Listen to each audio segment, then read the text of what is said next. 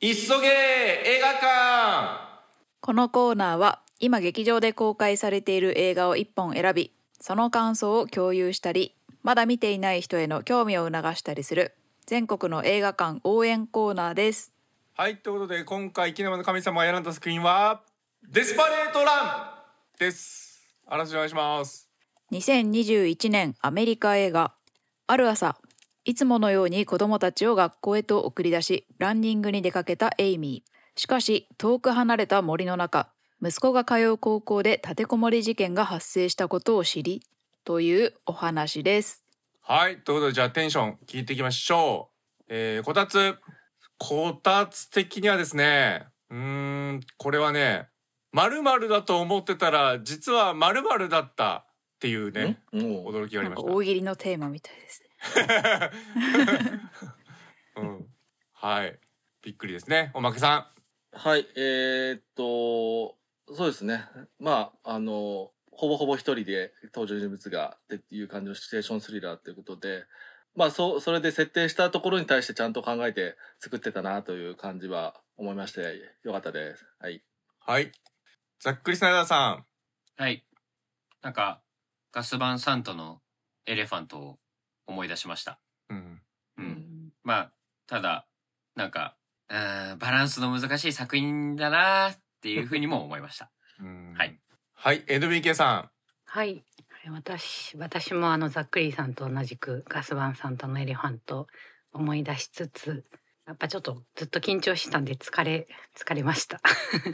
ん。うん。うん はい。はい。えー、タンタンさはい私はえー、っと割と最近の映画の「胎児」っていう映画とあと前にドイラジで扱った「のぞみ」をなんか思い出しつつ、あとまあ現実のこともリンクしつつで結構あーって感じましたあのよかよかったって言っていいのか分かんないですが、良い映画だなって私は思いましたん。はい。ということでですね、こちら、えー、監督紹介しましょう。監督、フィリップ・ノイスさん。この方はですね、まあ、有名どころで言うと、まあ、パトリオットゲームもと、今そこにある機器。う、ハリソン・フォートのジャック・ライアンシリーズ。そうそう、ジャック・ライアンシリーズの。これは連続してるやつですね。はい。あとね、ボーンコレクターとか。うんうん。もう、ありましたね。で、アクションものとしてはね、ソルトとか、実はやってます。うん私がずっと続編を待ってるやつですねあ、そうなんですね。あるかな、はい続編。うんとか、最近ですと、えー、ギバー、記憶を注ぐものとかね。あとはね、エージェント・スミス、おうん、とかやってます。これなんてもうポスターでね、ソルト監督最新作って打たれてましたから、れやばいああ見たことないこれはもう見てるんでしょうね、タンタンさんはね。 あれうん存在も知らなかった ということやばいやばで、いその監督のですね、最新作がこのデスパレートランでございます。はい。えーと、脚本、クリス・スパーリングさん。やはりですね、あの、電話使ったシチュエーションスリラーということで、やっぱりリミット、ーうん。うん、ありましたけども、とかね、えーナオミ・ワッツ、そして、えーガスバンさんと組んでたね、えー追憶の森とかね、うん。うん、もう女じゃないかいっていうね、 ことをやってます。クリス・スパーリングさん。はい、この最新作でございます。そしてキャスト、まあ、ほぼ、ほぼナオミ・ワッツ。うんほぼなおやつ。ほぼナオミ・ワッツ。まあ、あとは、えーコルトン・ゴボさん。ね、この方、息子役で出てます。あ、息子役。うん。うん。あと、ジェイソン・クラーク、などです。うんうんあと、ほとんど声です。うんうん。ということで、えーね、皆さんからいただいたメール、こちらはね、後ほど紹介してネタバレコンビでお話ししていこうと思いますので、まずは、当たり障りのないところからお話ししていきましょう。どうぞ。ざっくりスナイダーなんですけど、うん。あのー僕、この作品、本当ドイラジで見ますってなって、うんパッて見たんで、無情報だったんですよ。ナオミ・ワッツが出てるぐらいの、ほう確かにぐらいで行って、うんまあ、うん。あの、ポスター的にシチュエーションスリラーというか、うん。うなんかこう、小規模な中でいろんな展開が起きて、みたいなものを想像してたんですけど、うん。なんか、結構、あの、予告とかも見てなかったんで、あ、そっか、そういう立てこもり事件的な話だったんだって。うん思いましたうんうんうんなんか、前半のランニングしてるところを見てるとなんか、うん、ここからデスパレートラン、みたいな。うんうん何が起きるんだろうなって、うん結構うん僕的にはワクワクしながら前半も見れてて、そこら辺はなんか面白いかなと思います、なんかその、うん危険なその危機的状況とか事件が起起こるまではうんなんか割と日常の生活に近いような風景じゃないですかうんうんなんかで電話してなんかこう話さなきゃいけないこととかを話しながらもランニングしつつっていうこのあーなんか日々の生活にこういろいろとらわれてるなみたいなのを思いながらもじゃあ何が起きるんだろうなっていうのをうんずっと思ってたので、そこら辺は結構たあの序盤から僕は楽しめました知らないいがゆえに逆に、うんうんでもなんかそう今話してて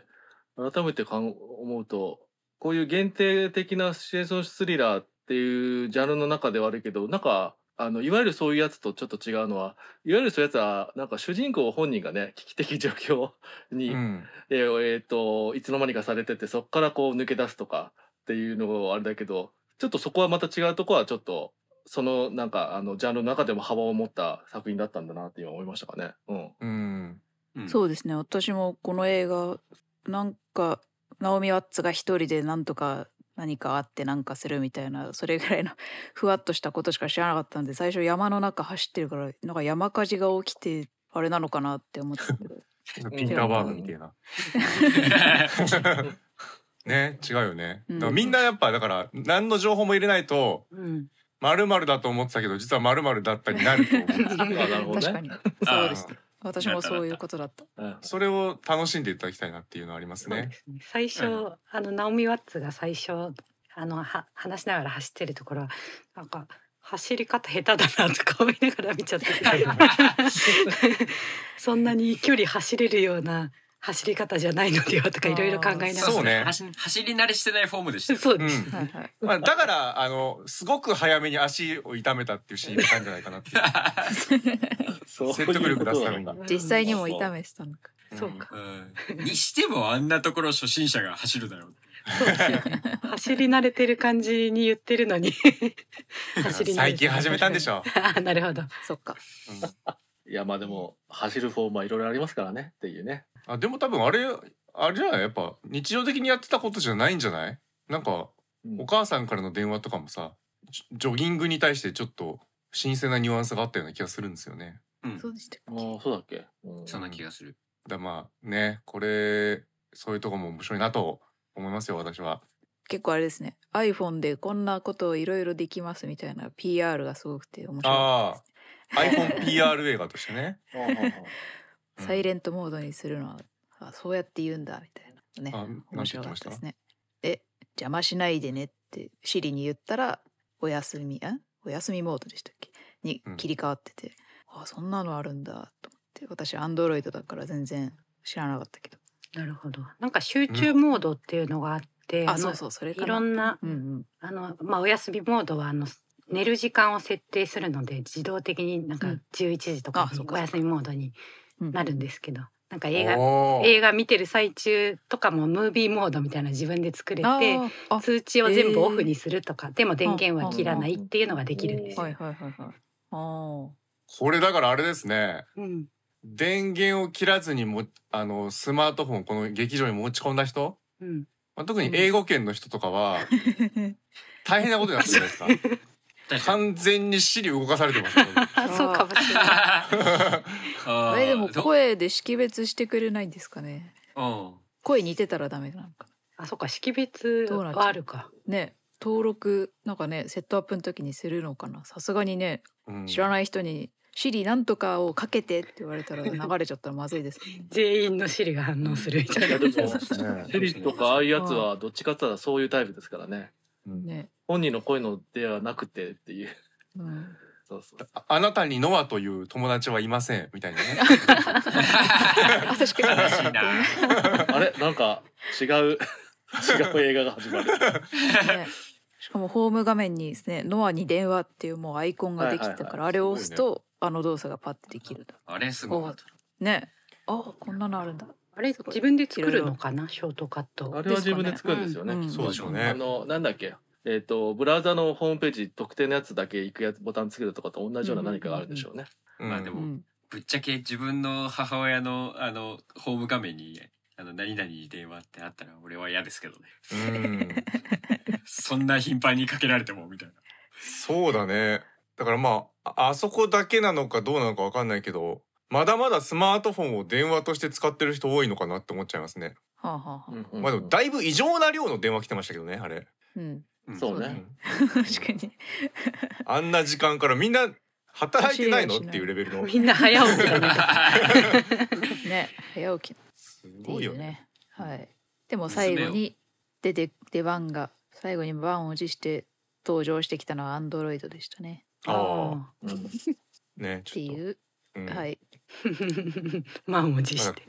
結局だからね、その二大勢力 で。ほぼど独占市場だということがもうディストピア映画だということがよくわかりました ねそういう映画でしたっスマートフォン市け場あディストピア映画ではなくうんということでしたね。あとね、あのー音楽なんですけど、うん。まあ、要はあの最初にねジョギングしてる時に、まあ、あの何曲かかけかけてるんですけど聴きながらってことであのナムヤツがその中でね「おあれこの人この声は」っていうのがあってねあのーんちょっと前にあの「ドイフェイバリットシングスで」あのうちのコーナーのガーラ君があの紹介したバッあバッドじゃねえや えっとボーイジーニアスっていうあのー、3人組うんまあ、もともとそれぞれ一人一人あの女性シンガーソングライターとして、えー活動してる3人が組んでるっていうバンドユニットがあったと思うんですけど、うんそれのあの中の一人のねフィービー・ブリジャーズさんが流れましたね。へえはいうんおフえーィービー・ブリジャーズ流れたと思って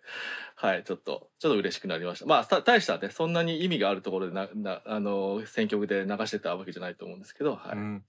じゃあナオミワッツが好きなんだ。みたいな感じかな。うん。た多分なんか最初、なんか途中で一回なんか、あの、ノリのいいヒップホップ的なやつをかけようとしたけど、多分ちょっと違うなって感じで、うんその、女性のこう、ゆったりした、あの、歌声の曲に切り替えたやつがあって、それがフィービー・ブリザーズさんでしたね。うんうーん。きはい気分はアッパーじゃなくてダウナーだといそうそうそう、うダウナー感じだかからなっってていう。そいうシーンでしたね。うんうん。そうね。自由型だったんだじゃああそこは。まあ、ただね、あんなジョギングしながらあんなにスマホ操作してたらダメっすよ。でも何事 もね。比べますね。うん。 そう。危険危険です。あの歩きスマホで危ないって言ってんだからさ、走りスマホなんてもうダメ よ。うん。それは危ない。走りスマホ一番危ないですよっていう啓蒙の映画だったと。う。まあまうん。いあでうもところ音で。楽あ。まあでも人がいないからね、みたいな感じで。山中という満身がね。そう、慢心だよ。事故ってそうやって起こるん だから。ここはあんまりそうそう車走ってないからって言ってスピード出したら事故るんだから。あーいつ鹿かがね端から出てくるのかそうってあーね私はずっと気にしてましたよ。そう。ああ鹿出がちだマから。カジかクマかって思ってます、熊映画かもしれないですからね。そうですそうそうそうちゃんとかもしれない走りをしてください。うんでも有酸素運動の時に音楽聴く人は結構多いと思うんですけど私はポッドキャスト派なんですけど、うんなんかだって音楽数分で終わっちゃうからなんか準備事前にプレイリスト準備しとくの超めんどくさそうと、まあ、私の音楽のレパートリーが少ないからかもしれないですけど実は Apple Music とかうん Spotify にもあるんじゃないかな。あのジあーョギングするそのに最適とかういうあうるんっていうプレイリストはだ誰かが作ってくれてますよ。はいはいはいうんじゃあ今度それでやってみようかなそうね。あとまあ一曲終わって途絶えちゃいましたみたいな設定になってる人の方が今少ないんじゃないですか。 そっかシャッフル再生ですそ。うう。 んいやなんかほら走る感じのなんかあれじゃない音楽が続いちゃったりとかしたらあなんか違うなとかなっちゃうんじゃないですかああ、なるほどね。まあだからなってましたからねそういうプレイリストのことこのそうね。あれそうあれ毎そ回ねうしなょっっちちゃゅうからういじりそう走り慣れてたらあれやんないんですよ絶対。あーやっぱ走る時用確かのにプレイリストはちゃんと持ってそる。うですねはいはいはい、うん確かに。ねいつもと違うことしちゃってんでだからあれうはん。そうですねなるほど確かに。なるほどねそう読み解けますね、確かでも逆に楽しくないですかあの、僕も適当にシャッフルするんですけうど。ん。うに、ん。あ、この曲って意外と夜聴くのあ合うんだな、みたいな発見とかがあるんで。そうでうすねん。なるほど逆になんか自分のこの、あの、走る時よっていうまとめて作んないで、う。うんんこうざっくり自分の好きをまとめて聞いてみたらどれが合うのかみたいな楽しみ方も目的には。はあああ。 NBK あれなんですよリズムが狂うんですよ、走る時もね走る時にちゃんと走る時にうん合いい気がっしまたテンポじゃない。と、うん。あの 変わっちゃうからと思ってちゃんとうん。作ったりしてましたね。あなるあ、ほなるほど。ど確かに確かにそうそうそうそれはうん。ね。ありますそういうのね。そうそうそう、それはある。あの、全然、普通に通学とかしてる時、ま、まあ、通勤とかもみんなそうだと思うけど、えっ、と、まあ、音楽聴いてる人はいるけど、俺、体内、体内でというか、あの、歩幅とか歩数、ってかまあ、リズム、うんうん歩くスピードに合わせて勝手に頭の中で BGM 流れるんですよ。うん へえ。だからそれでテンポ決まっちゃいますよね今これが流れてるからあこのスピードだなとでちょっとへー急いでって言ってそう足急ぐと別の曲になっちゃうんですよ頭の中でうーん。あーあ自分の体に合わせて。そうそうそう、うんっあていうのあるなと思思いますねおーだんだんミニオ大トークになって きた映画から離れて。うん確かにちょっとごめんなさい微妙になっちゃいましたんでそうねー。ちょっと気になっちまゃあ、う。おすまそうせんいう点ではおまけなんかはちょっと、まあ、どっちかというとちょっと古い世代なのでアルバム単位派なのではいはい。ほうだから皆さんが言ってるようなことは何もないんですね。うんあそうそう。だからこれシャッフルの是非みたいなのでもねもう20年ぐらい前の議題だと思うんですよね、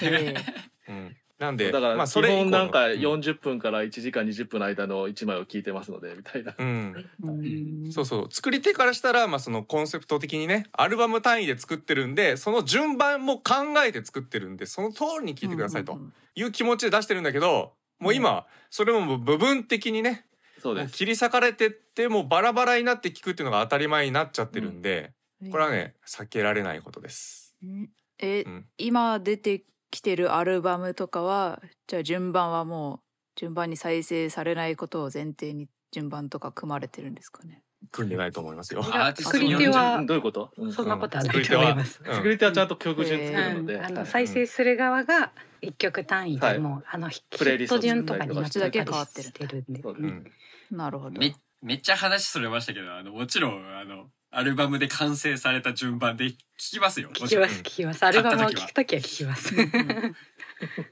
そうですね。その中でねうん選んでとかねそうはい人に選んでもらってとかまあいろいろあるというところなでるほどデスパレートランに戻りまして。はい失そ礼してしま戻りますと、えーこれ以上はね、あのこういった感じになってしまいますんで、内容に踏み込んでいくために、はいメールをご紹介させていただいて、ネタバレ込みでお話ししていこうと思います。はいはい。ということで、では、メール紹介、ざっくりスナイダーさんお願いします。はい。皆様からのメールご紹介いたします。はい。えー、ラジオネーム、IT アンダーバー K さん。見終わって、あれこんなもんと戸惑いを覚えました。どうすることもできないし、どうなるかわからない設定のはずなのに、あまりドキドキしません。母と息子が失いかけた絆を取り戻す話なのになぜかしっくりしません。予告編を見て、ナオミ・ワッツが演じる母親が腕力はないから知恵と勇気で我が子を助ける話かと思っていました。110番の電話を受け付ける、受け付ける緊急通報センターで事件を解決していく映画、ギルティのように、えー彼女も電話だけでなく、地図に検索と、えー iPhone を駆使しまくって事件を解決するんだと思いながら映画を見始めました。息子が通う学校で銃乱射事件が起きてしまったことが分かり、もしかして息子が犯人かもしれないという展開に、おお、期待できそう、と思う反面、学校の状況を iPhone でのやり取りだけで描くシーンが続き、そのような事件が身近ではない日本の観客には、頭の中でどんなことが起こっているのか、絵を描くことができないのではと思いました。案の定、見ているこちらは事件がどうなっているのか分かりづらいのに、主人公は事件現場にたどり着くことだけを目指すという、せっかくのサスペンスが活かされません。彼女が税務署で勤めているということを利用して、犯人と接触する最大の山場も、予算の制約があるのか、あっという間に終わってしまいます。事件が解決した後、息子がどのようなことを感じたかをインスタグラムに投稿した動画がエンドロールで流れます。その時彼は、このような事件を起こさないために銃規制が必要だと訴えます。この映画が訴えたいことであろう、ガンコントロールのためだけに、母と息子が関係を修復する話が作られたのかという冷めた感想が私の耳に聞こえてきました。もちろん、犯人の設定である低所得の労働者のことなんてどうでもよさげです。犯人はおそらく、えー警察によって射殺されたのでしょう。彼がどうなったのかすら描かれません。主人公は iPhone を通じて人々とつながり、手助けを受けること、犯人は孤独であったと対比をしてから、え問題を解決する手段として銃を選ばせてはならないとすれば、この映画の主張を受け入れることが、受け入れることができたかもしれません。本国アメリカのタイトルは、ザ・デスパレート・アワーなのなのは、デスパレートに、えー自暴自棄である様と死に物狂いというの、死に物狂いのという意味があり、えー主人公は死に物狂いで犯人は自暴自棄であるということを表しているのだと思うのに、肝心の映画がそうなっていません。ましてや、放題はデスパレートランと主人公からの視点でしかありません。走り切っただけでは映画というものは観客に何かを届けることは難しいことを教えてくれる作品でした。ということです。ありがとうございます。ありがとうございまありす。がとうございます。さあということでね IT アンダーバー K さんからはい。えいただきましたありがとうございます。あのおっしゃる通りですね。えっ、とこれ私のまるだと思ってたら実はまるだったがもうここのメールに私含まれてたのでねお言おうかなと思うんですがあのジャンル映画だと思ったら社会派だったっていううんことなんですようんなるね。ほどだからジャンル映画として期待してる部分は、えっ、と、生かされないんです、何も。で、最後の最後まで、えーそういう展開じゃないんですよ。で、で、あのー、アイデアナマケさんが最後おっしゃってる、ガンコントロールのためだけに、母と息子が関係を修復する話が作られたことを冷めた感想が、私の耳に聞こえてきました。これまさにその通りなんですよね。最後の、えーまあ、銃社会に対する継承というか、これもう左翼プロパガンダ映画なんですよ、もう。で、うん。母と息子の関係が修復する話にもうなってないんですこれここがすげえっていうだから本当にジャンル映画じゃないんですよ全くだからこれが俺面白いなって思ってるとこです皆さんもぜひね感想をお願いし ますうんまあなんか、あの、おまけはそういう、なんか左翼プロパガンダでこうとかとかとかよりは、うんなんか俺は逆に単純に最後のあの、エンドロールのね、ノア君のなんかあの、インスタのね、やつとかは、あの、なんか、なんだろう、あの、まあそういう内容を含みつつだからなんだけど、でもなんか取ってつけたような感じがついてて、うんなんか逆にあれがな、なけりゃいいのになぐらいの感じで見てましたね。うん。ほううん。そうっすね。そうっすね。うん。なんか、そこまでなければ、そういうところの訴えみたいなのもそこまで強くは、まあだから、な中でなんかいろいろな主張がそんなにあるかつない映画だったんで、うんうん。そう。だからな、別にそんなの、ああそこがなければそう、そこまでも思わないようなものなのに、わざわざつけちゃって、あの、うんそこはなん、逆になんか、あの、な、なんなんだろうな、これって。つけなきゃいいのになと思った感じですね、あおまけなんかは。マジかそうなんだ、うん俺これそうなかった私らただのつまんねえ映画だからあはは、なるほど。うん、 まあ、なんかおまけなんか単純に、あの、ああいうシチュエーションの中で、うんまあ、シチュエーション設定した上で、あ場所とかね、そういうことも、その中で、えっと、その、基本 iPhone でやるっていうことをどう繋いでいくかっていうジャンル分類だとして見てました。おそうそうそうそう。おじゃあもう全然違う風に見てますね、そうそうそうそう。ねだから、そこの中で大盛り上がりがあるかどうかは別として、うんそこ、まあ一応はそこを、えーあの、基本崩さないようにしようとして、作ってうんるジャンル分類として、あ、やってんだなっていうところに興味深さがあった感じですね。おまけなんかで。へえ俺ジャンルのお約束を踏まないっていうことを基本的にしてたと思ったんで、はいはいはいうはいん、だから最後で納得しました最後なかったら本当につまんない映画だなっていううんうん思ってますね、うん、私も確かに取ってつけたような感じにはなってるとは思っちゃったんですけど、まあ主張したいことはそうだったんだなっていう納得があったので、あった方がいいとは言わないですけど、まあそういう感じなんだなって。まあ NBK はそうですね、結構緊張して見てたので、 おうお、ん、あの電話しちゃダメでしょとかって思いながら見てたんで、うんうんなんかあの立てこもりがあったらどうするかみたいな広告うん動画とかあるじゃないですか、あれとかも見てたんで、まあ、どういうふうに行動するかとか、うんなんかちょっと、まあ、日本じゃ想像できないって相手アナバー K さん言われてますけどちょうど今週ね、日本でも起きてしまったじゃないですか、なんか俺もしてるね。だかはらいあのちょっとびっくりしてしまって、うんうん、すごいタイミングだなと思いました。そうねまあ日本はそういうもちろんねあのけ警察とか、まあ、銃、えー一応触れて訓練できてる人でも基本的にこういった事件は起きないという前提でね、まあ、活動してますんで防げませんよね。まあ、だからなおさらあの銃 OK だよってなってる国では、まあずっとずっとねそれは語られてることですけど、そうですね。あの、定期的に事件も起きちゃってるのでと。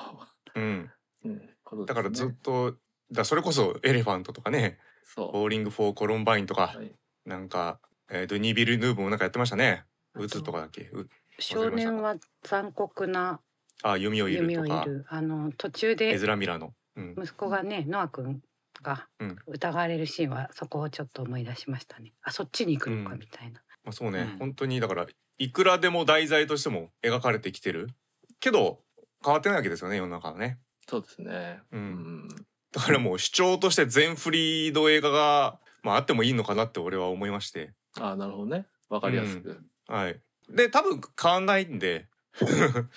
うん、そうなんですよね。私結構テレビ BBC ニュース見るようになってからあもう頻度がやばいなっていうのがすごい痛感して、で調べたんですよ。あ調べたとかちょうど最近聞いたのがうんもう3月の頭の時点で2023年の銃撃事件うん定義的には犯人以外で4人以上が死亡または負傷した事件を1件としてカウントしたっていう基準でいくとうんもう3月の初頭の時点で100件突破してるっていうことなんで1日に1件は必ず起きているみたいなカウントにうんそうなってて、で一番最近で私がすごい印象的だったのはテキサスのショッピングモールで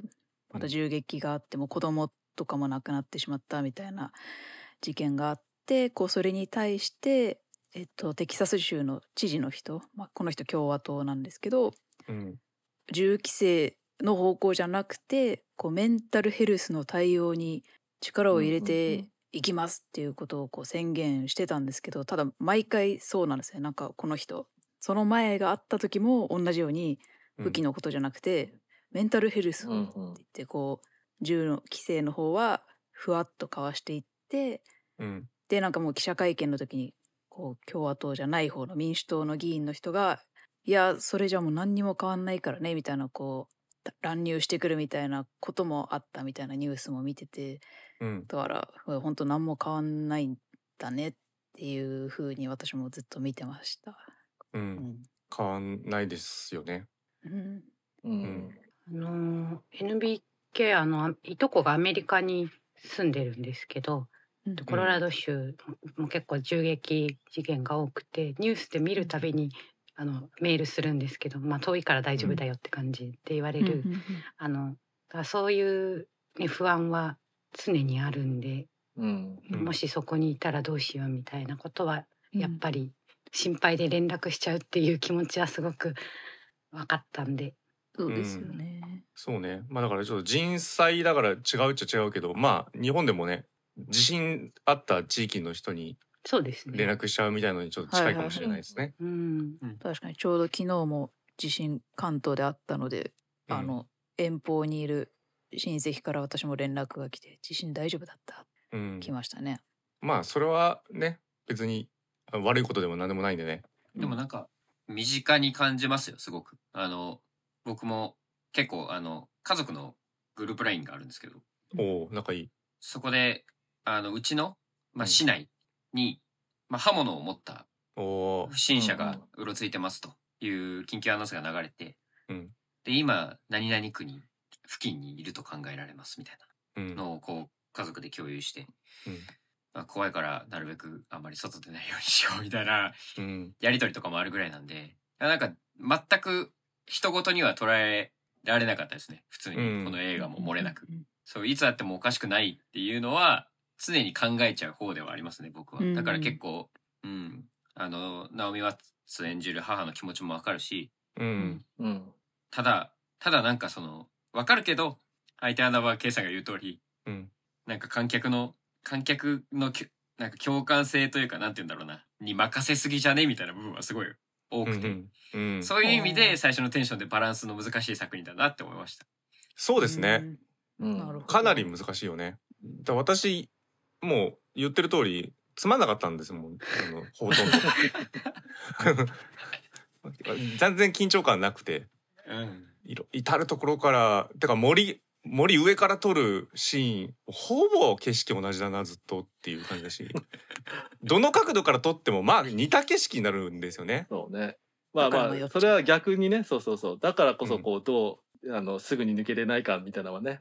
あるのかもしれないけどね。演出的にも。うん。だからなんかそういう分かりやすいジャンルっぽい感じでやっぱ撮らないんですよね。なんか不安なシーンだったらねグラーとかやってもいいと思うんですけどカメラをね。あ、でもね、あったんだよ、それ。そこ、なんか意外とこう、撮影、意外と、なんか映像良くてしっかりしてるなと思ったんですけど、その事件を知った時とかを手ぶれになったんですよ。な手ぶれになったそう。そう、そこはね、逆に安っぽくなってね、 手ぶれやんなくていいのになって思いましたけどね。うんそうそう見てるとこあったりとか思いました。 あ の、めちゃくちゃリッチな映像だったのに、みたいな。うん。いやそうなんですよ。うん。僕あの、クローバーフィールドだったじゃないですか。はい。あのレベルでようやく画面用意するタイプなんですけど、うん。うん。ああの、今回も結構画面用意する人多そうだなって見ながら思ってました。あそこはね。んそうか。そうだね。うん。そうだと思注意しないと急に手ぶれくるから、う。うん。あ、ちょっとみたいな感じにはなりました。 なるほど。しかも変わり映えがないからね。映像に。そう私 ね。結構好意的に見せたんで全然うんうん。あそうなんだって思いながら聞いてました。うん。うんはい。 WK も結構好意的に見てたんですけどうん調べたら評価割と低いなみたいなあ感じそうなんですね。うんへえう。んい、や、なんか、これはもうしょうがなくて、うんうんなんか、ギルティとか、はい。うん、なん、か、まあ、なんて言うんだろう、こういう、まあ、あっちはジャンル映画ですかうね。ん。僕見てないからわかんないまであ、すけど、そうですね。うん。うんなんかそういう評価の割かし高いものが先に出てしまっていると、うん。うんそれと比べて評価をしちゃうっていうのは常なんで、うんしょうがないか期な待値的な。まあ、あとやっぱり、これ、えっと、なんだっけ、え最初の方に話した、ネタ話のところでも出したんだけど、他のそういうタイプと違って、こう自分自身に危機が来てないっていう、うんうん。そこをやっぱりこの、なんだろう、ライドするっていうか、映画を、っていう点では、かなり低いんですよね、 きっと。低いですね。そうそうそうそう。まあ、だから逆に言ったらそういう意味でジャンル映画的な、あの、興奮とかが、お、もうすごい下がるとも言えるかもしれないですね。いわゆるね。確かに。うんう。。うんんだから、多分そういう作りにしてるんだと思うんですよ。だって、うん例えばさ、何キロ離れてますみたいな場所、頑張ればいけんじゃんみたいな距離じゃん。普そ通うにね。。いや思いました思いました1時そ間うそう走ればいいじゃんって私は思いました だからタ全フ然だ、な。ジャンル映画的なあれがないんですよ。制約みたいなのまず作ってないの。うん。だから本当に日常の延長線上で起きてます感を演出してるんですよだどっちかというとだからこの主人公は何かを解決する映画の主役じゃないんですよ全くあそうですね、うんそっかなんならかき回すだけでうん何にもしなきゃよかったんです本当 はそこがすごい映画だなと思っててこれはうんだからああいう状況に置かれた場合はどうしてもそうパニックになっちゃうからしなくていいことしちゃうみたいなところそがやっぱあのめ珍しいし面白いなっていうのは感じましたけどうんうんねうん自分が危機に緊張感を陥って受る、ける人はね。ううんん、わけじゃないけど自分の家族に何かが起こったうんう時んは確かに正気を失うだろうなって、そうね自分に危それ機はまがた起きた時よりもうん多分うそうそうそうねまさかに自分のそ家こだろ族うねのこととか考えるとだね。うんそこで変わるかもしれないですね。鑑賞の感じが。だから客観的にそのデスパレートな人を見るっていうことなんだと思うんですこれはうんうんううん。んだからどうなのやめようよっていう訴えにつながるっていうめちゃめちゃ社会派な作りだと思うんですよね。これジャンル映画だったら解決するんだもんこれちゃんとうまく駆使して。宣伝のむずい映画だな、おい。本人がね。そうそうそう。 そういや難しい映画だよ。で突きつけられてもでどうするんのやつだから本当オリバー・ストーンとかが作ったらいいやつなんでもうんう困るやつ。うんとまあ。ねあとあの私とかはねワンシチュエーションもの好きすぎてあのあ多分見まくってるからこそのジャンルとして楽しめてないっていうところはあると思うんですよね。あ。うんうんうんじゃ、ジャンルものとして、見ようスイッチ入ると、うん観客ってやっぱ、それ以外のことが来てしまうと、ああ、つまんないってなっちゃ う。んそうそうそううん言いがちだだから。。そうなってなる。るほど。だからそれがやっぱり、うんその一般評価低くなるんだろう。だからやっぱり、えっ、と、ジャンルもの、ね、そういうシチュエーションが見ようって言ったら、主人公が危機的状況になることに対して、ドキドキハラハラする気持ちでいくもんね、みたいなね。そうそうそうそう。だから本当にそうねあ電の話一本で同じな逆なんかね解決するみたいにな思うもんね。そうそうそう。ね、同じ脚本家のリミットなんか、あの、え、うん俺なんか木の箱に入ってて出れないえ埋められてんのどうするみたいなねうん。うんその最初のハラハラドキドキ感をそういうものに期待していったりとかしがちだしねっていうねうん。えフォンブースとかもねあの狙われてるっていうね、はいはいうんそうこねっから出られない出たら裏撃って撃ち殺されるとかがうね、ん。そういう部分は全くないからねこれに関してはそうだね。ただその手の話で面白いのをお求めの方はね、はいセルラーをぜひ見ていただければなと。あジェイソまあン・ステイサムが出演しており ます。そうですね。そう出演はしてるけど、クリスね、エヴァンスが主演でそごうざい なんま。ですすね。ジェイソン・ステイサムが。て敵主演がなのかと。敵がステイサム です。あうん強まいだキャップじゃなかった実頃の質主演ですね。実まだ質主演。まだチャラチャラ役が多かった頃時のね。クリスエヴァンスうんうんえアドレナリン全開の。え最高だなって、ええー。え思いますけどね。でもそううん私的には、うん。いやもうこのエミリーさんめちゃめちゃ危機的状況にあるって私はずっと思ってて、ううんん。うんうんうんこうこの間親友と話してて私の親友はえっ、と最近4歳になった子供がいるんですけどうん。こうその子がよう通ってる幼稚園あ違う保育園で、うんうんうんこうちょっと同級生の子に対してまあ言い返したみたいな感じではあるんですけどちょっと一方的に強い言葉を言っちゃってうん。わっっていや加害者側になったらどうしようみたいな親友がそういう気持ちになっうんうんたみたいな話を聞いてでちょうど私そのタイミングで「胎児」って映画見ててで胎児はあの銃撃事件の犯人のご両親とかが、えー、と被害者のその事件で亡くなってしまった子供のうん両親が対峙するっていうお話で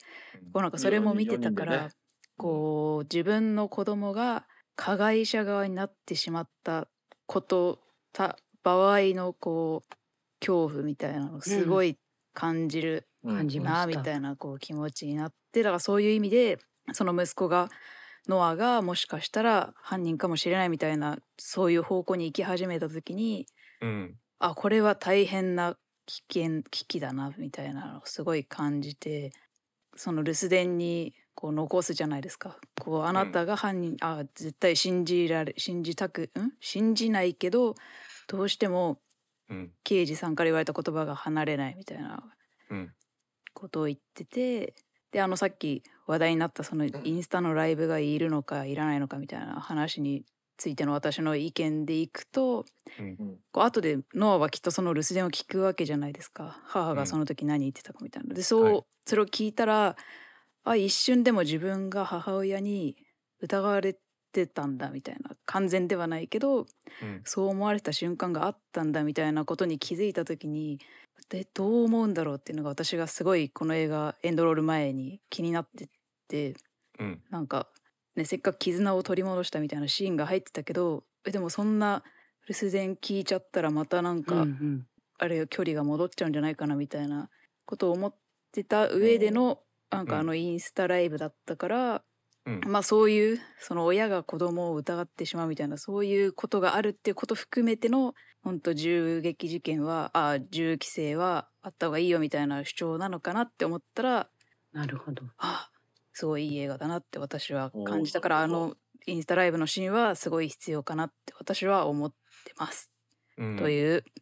意見です。うん、そう思いますよ。私はその母と息子が失いかけた絆を取り戻す話だと思ってないんで、うんうんうんもう取り戻せてないじゃないですかだってうん、変わってないなそうですうん母親と息子の関係がだからそうこれジャンル映画だったら修復してうんうん仲良くなった家族のエピソードになるはずなんですよ。そうでですもなっねてないインスタライブも2人でしょうねきっとね。そうそうそうこれ最初と関係が変わってないんですよ。うんうん結局ドア入入らないし、うんあはいうんまあ挨拶ぐらいはするぐらいになった、うんそうね挨拶し。てうんまだからこれって通常の娯楽作品だったら絶対にやんない手法ですよね。あ、そうで。すうね、んそうですね。より現実っぽいというか、そんうなそううまくはいかないというね。そうそうそう。うんでもちゃんと一応母親としては留守電にどんなことがあってもまああなたの私は味方だよと。うん。うんうん。だからあのー力にならせてっていう立場を取ってるってことはうんうんものすごくプラスな一言だと思うんですよそうですね。うん。だからあんなにずっと考えてるんですこの少年は。うん、っノア君は。おーていうねうん、だから本当にあの最後のライブに集約されてる映画なんですよこれは。うんなるほど取ってつけたものじゃなくて。そう思いまもう全然なんかこうそういう関係性のやつとかのあれもあれだし単純になんかじゃあ iPhone で使える画面で終わろうみたいなかと思ってしまいましたね私はすみませんみたいな。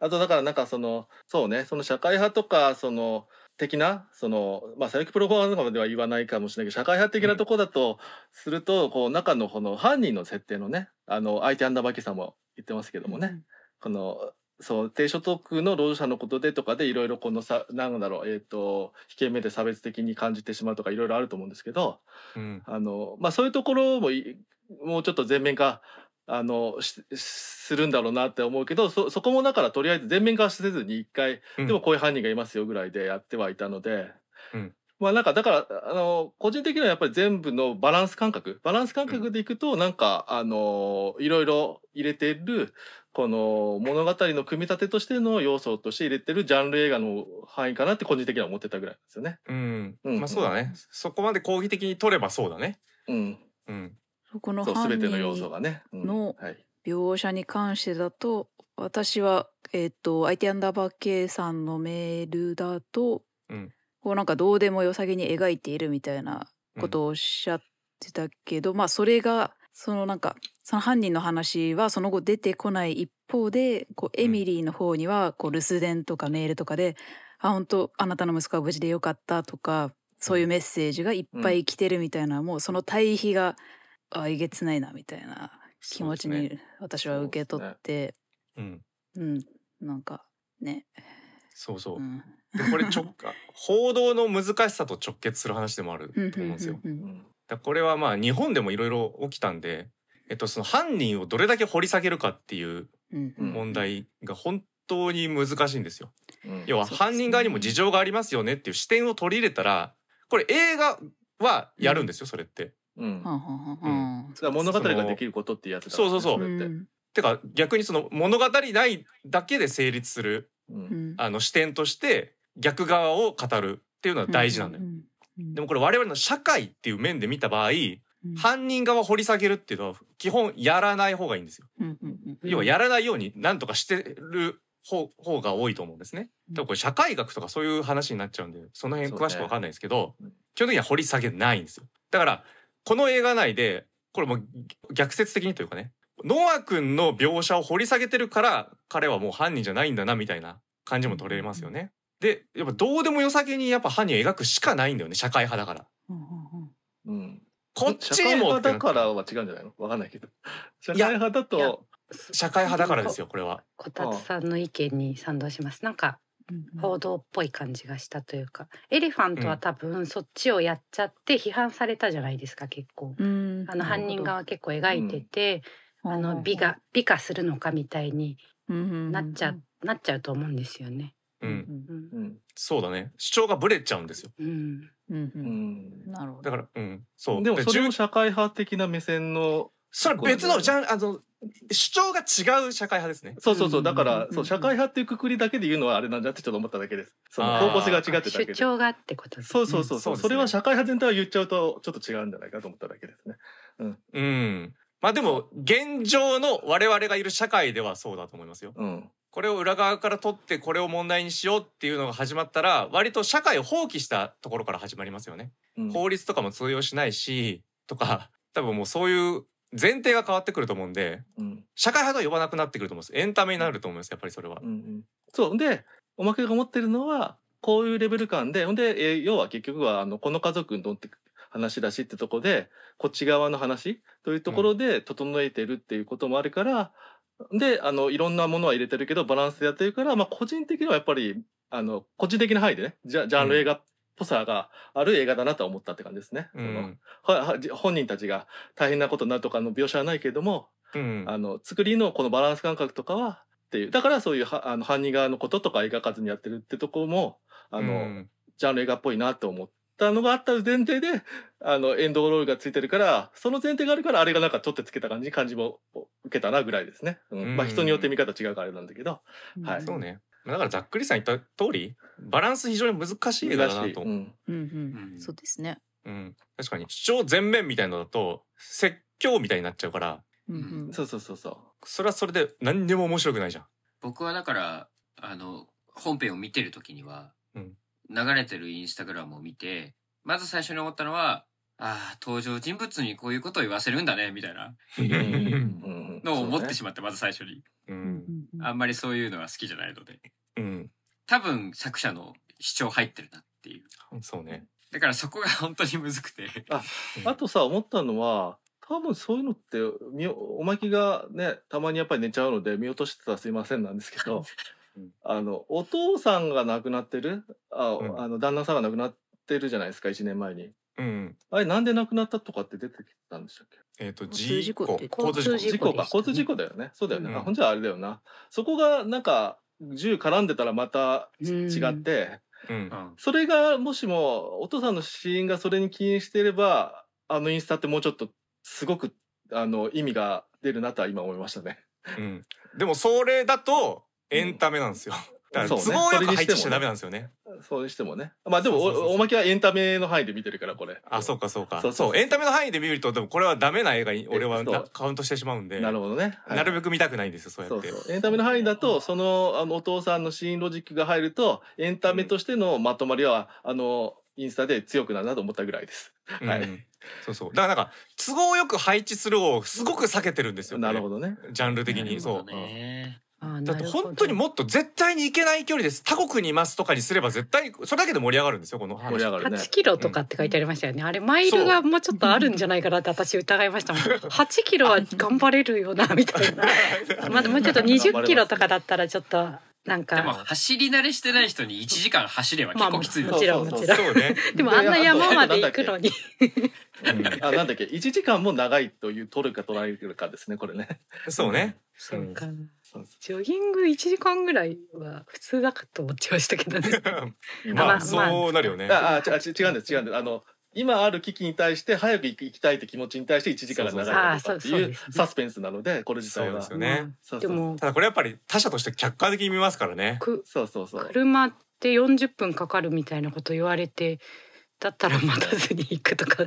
じゃないんだあってだからいうのうちは待それは待たずに移動してショートカットしてはしたのうんで、それは車の側の話じゃないですか車があのエミリーのところに到着するので40分かかっちゃうっていう話ですそうそうそう、そうですそうですだからそれを待つ待つんじゃなくまあてショートカットしたとだから、うん、足はい足が怪我してるしなしょうがないのか足怪我してもショートカットするっていうドラマみたいな感じですね、うん一応は、まあそうだなあと高低差もあるしねそうですねうんううんん、単純いなや直線距山の離1でし時か間と普通の道そうじそゃうそう全然違いますもそうんでねうんすいませんでした、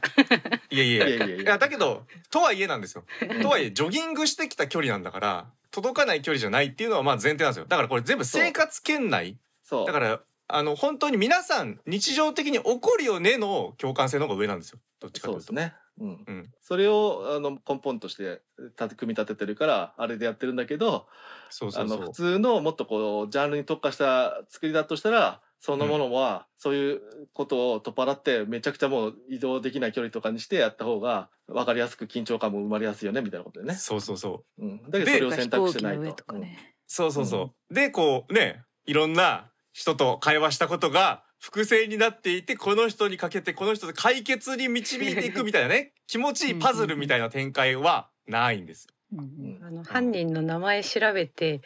あのそこからどう行くのかと思ったら直接電話するだと思わなくそうてびっくりしましたねいや面白かったですよでもそれは俺行は。かれてるとしか行かれそうてるそうそうだからやっちゃうなっていうあーってね。ううんんそうそうそう。だ、あのーまあ、ギルティの時もお話ししましたけど、えっ、と、まあ、ザ・コールっていうね、その緊急、うんうんえー救急のセンターで働く人のハルベリー主演の映画があるんですけど、うんうんうんザ・コールは、えーそのね、助けてっていうヘルプが来て、それに対してかけ直したら死んじゃったって話ですから。うんかけ直すって一番やっちゃいけないご法度なんですよ。うんうんうんうん犯人が目の前にいるみたいな緊急性がある時うにんそうですよねこっそりかけてきてあっって言って切ったわけですよ。見つかると思って切ってるんですその人は。ううんんうんなのにかけ直すってことはここですって相手に知らせることになるんでうん絶対にやっちゃいけないんだけどこの人やるんだよね。そうね。うんでうんたまたま死ななかったのこれはうんうん息子が。うん本当にたまたまだから警察とかが言ってるのも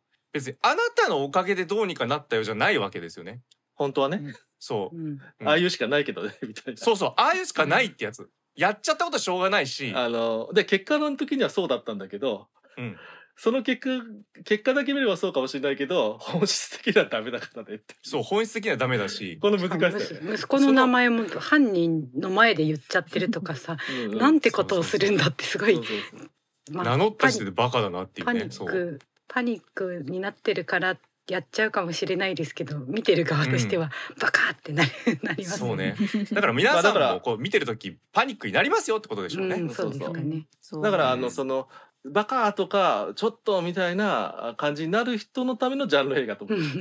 あそうねそのそうそうそうだからやっぱさっきも言ったけど立場で見え方があるやっぱりその子供がいたりとか、うんそのねあのそういうなんか NPK さんとかもね追い込めっ子とかとよく触れ合うからそういう目線が強いとかなると、違うハラハラドキドキがリアルに感じるとかってにはなってると思うんでそれがその日常の範囲でやってること自体も含めてそういう作りとしての整えは、うん、よくやっ作ってるなと個人的に思ってるんですよね。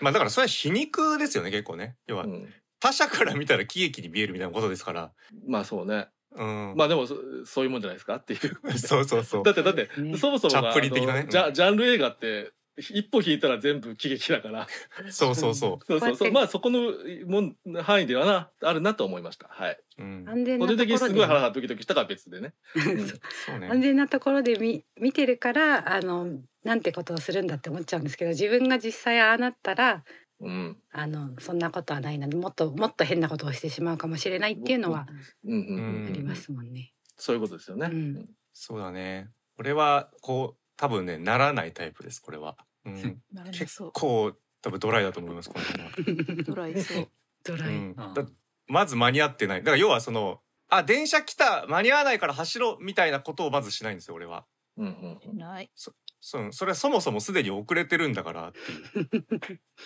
帳尻合わせて間に合わせようみたいなことはしないんですよねそうねでそれにあれでしょこたつさんサイドからですとそういうのに一生懸命間に合わせすると別の危ないことが起きるよみたいそうなそうそうそうそうだから車の事故とかでも結構そういうのあると思うんですよねねあ急飛ばせば間に合うみたいな感覚とかないんですよ俺にはだからこうもう離れてて間に合わないってなったら急がないですもんだって急いでもどうしようもないししかもこれたどり着こうとしてるの公民館とかなんで、うんあのゴール設定されたこと映画上のゴールがさなんつうのそのストーリー的なゴールにもなってないっていうだからもう全然ジャンルじゃないなっていうそこは思うんですよねめっちゃ急いでも何これ別に学校に行って乗り込むとかじゃないしみたいな こいやだから新し保い護者幅のの待機場所行くみたいな、 新しい幅のジャンル映画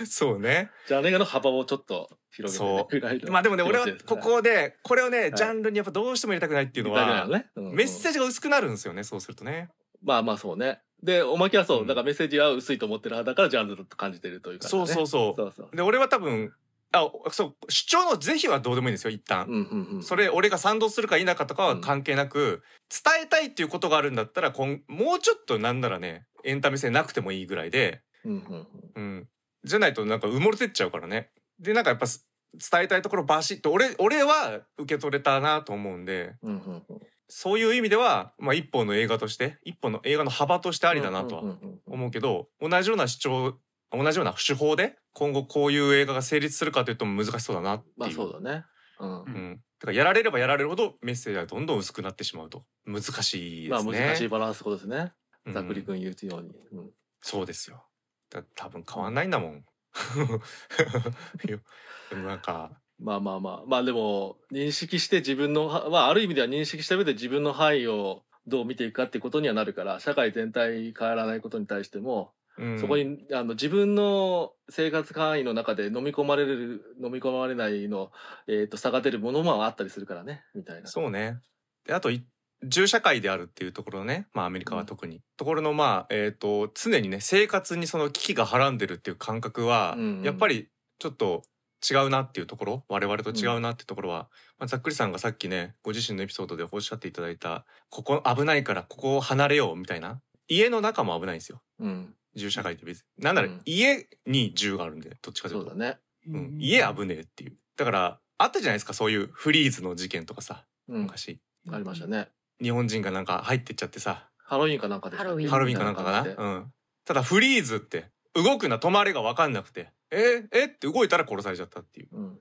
らまあ、家も危ねえし、外も危ねえんだよね、銃がある限りは。 うん、うん子供が間違って撃っちゃうこともあったりしますしね、そうですよね。ううんんありましたね。そうね。でも多分建国的な成り立ちから考えても、まあこれが変わるってことは、多分今のね、アメリカ自体がちょっと崩壊しるとかそういうことがね、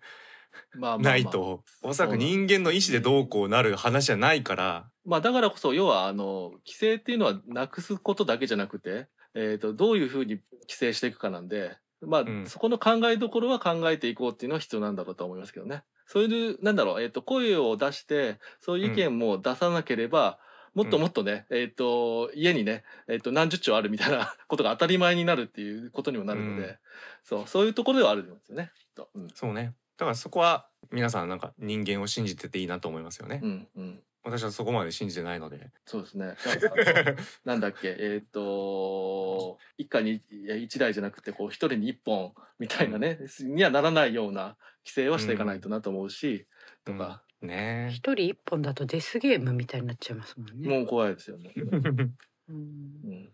誰も信じないみたいなことですもんね。うんまあパージが作られるぐらいですからね。あ、映画のパーあジパージね。うん。そうだね。強くなれた気持ちになるしね。そうですね。そういう広い意味では車も一緒ですけどね日本も。おうー。ん車を所有してること自体がもう自分がでかくなった気になってるおーあそういう意味。あ所有ね。乗ってる時じゃなくて。あ乗ってる時なんですけどまあ、うん乗ってる時もなんか気分強くなるって人も、まあ、全員じゃないけど、多いとは言って、みんなそうだよねって言っちゃうぐらいの、あれある、そうだね。。うんなあ、本田さんってまさにその、あ、ごめんなさい、えっ、と、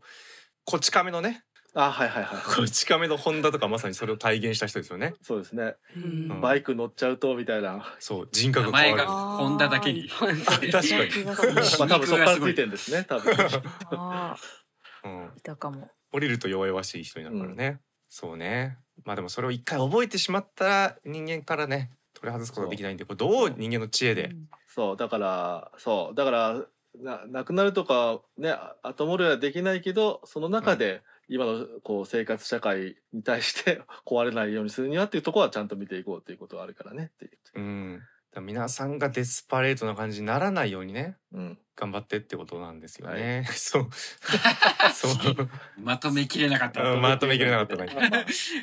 まあ、まとめきれてない映画だから、映画自体。そうね。そうですねナオミ・ワッツ久しぶりに見たよねって思いました。はいはいはうい。ん。なんかね名前はよく知ってるけど、何で見たっけなみたいうん。ざっくりさんとか好きですもんね。あーあブックオブヘンリーのナオミアツとか良かったですよな。うんだからなんかあれですね社会派多いかもしれないですねうん。へえ。う。どうなんだろうんうんなるナオミ・ワッツ。あほどね本当、僕の名前の通りざっくり言いますけど ルース・エドガーとか、いや、聞くとね、いや、俺、あんま見てねえなって思いました、今。うん、 J エドガーも出てる。英語で。イナオンポッミ・シワブッルツさん自体は最初の頃売れなくて、ね、マルホランドライブとかでそうですすごよくね。評価されて、今度はあの日本日本のねあのホラー映画のあのリングのあの、うんなんだっけハリウッド版とかに出て、一気に名を馳せたんで最初のうちは本当にジャンル映画とかのが多かったですね。それで話題になったり、そその中でもこう演技がすごいみたいなキングコングとかも出てるしみたいな。うんうんうん。そうね。確かに、すごいよく見てたなって。あイメとージがあこりういまうしたなんかこう、こういういろんな状況で流されて大変になるといえばあのインポッシブルっていうねあはいあああれ、の津波でお母さんですねでトム・ホランドがあのちっちゃい頃んってことで子供だった頃にこう親子でねへえ。大大変な目に遭うってい俺うは最高でしたね。最高の映画だけいどろんなもクレバーもう本出てる当に二度と見たくないなみたいなうん。へ死ぬかと思った映画ですからねあれねうん。確かに、ちょっと、ナオミ・ワッツ感じたい。みたいなね。 ナオミ・ワッツ感じたい。うん。ナオミ・ワッツ力をね、浴びたいみたいな人はもうインポッシブル言ってほしいですね。はいうん。ああ、いい映画ですね。当たり前ですけど、年を重ねたなと感じましたね。はいはいはいこの感じの年の取り方するとなんかヘレン・ミレーみたいになりそうだなみたいな感じはちょっとあしまあ、したね個人的にはいはいはいはいはい。うんそうね。だから、どうなんでしょう。年齢、年齢的にって言い方もあれですけど、じそう、10代の息子とかがいる感じじゃないというか、もうそろそろね、うんうん。とおさ、さらにか、もっと幼い娘もいまいましたもんね。うでなんかちょっと若干そこギャップを感じました私は。まあでも今いろんな家族の形がありますから、はい。そうですそこは偏見じでゃあごワざイいまルドす。スピードにも出てくるかもしれないですね。あ、なるほど。えヘレン・ミレンがヘレン・ミレンがワイルドスピードにいるから。えいるの？いるんですいかまあすいますよ。えステイサムのお母さんですよねそうですよ。ステイサムのお母さんですよ。あそうなんだ。あそっかそうだへったかもうあれですよ。うんなんかステイサムはお母さんがね危機がとかねお母さんを何とかしようとしたらそいつ絶対殺すマンですから。あそういう人なの？そうです。ステイサムのキャラはね。そんなちっちゃい動機の人だったんだ。へえ知りませんでしたけれどもね。そのポジションに行っていただければなと思います。以上、えーデスパレットランでした。急げ映画館決めていきましょう。ルーレット回していきます。話題作はクリード過去の逆襲。うん。うん。いや、これなんかよ、いいですね。過去の逆襲。タイトルがもういいです。うん。うん。そして、こたつ、えー異端の純愛。井口昇監督うんの最新作です。おまけさん。えーおまけはここなんかね23年 NHK があの毎年年末にですね、えっと3話ずつぐらいかなあの、ドラマシリーズで出してるんですけど「あのジョジョの岸辺露伴」っていうねキャラクターのスピンオフやってるんですけどそれの劇場版があるということで、えータイトルが「岸辺露伴ルーブレイク」という、はい、ルーブレイクそうですフランスの。はいどんな映画なんだはい。そして、タンタンさん。はい、えー私は「僕たちの哲学教室」っていう、まあ、ベルファストの小学校で行われた哲学の授業を記録したドキュメンタリー映画ええ入れます。ちょうどやべえベルファスト合意から25年ですかね、今年で。まあなんとなく節目みたいなタイミングで。えな見のてで。うん。はい。というやつです。はいはい。ざっくりなださん。はい、なんか、ね、この前カンヌが湧いてましたね。うんえー是枝裕和監督最新作、怪物、うん。お願いします。 さあ、そして NBK さん。はい、えーヘブンズドアーではなくクリード過去の逆襲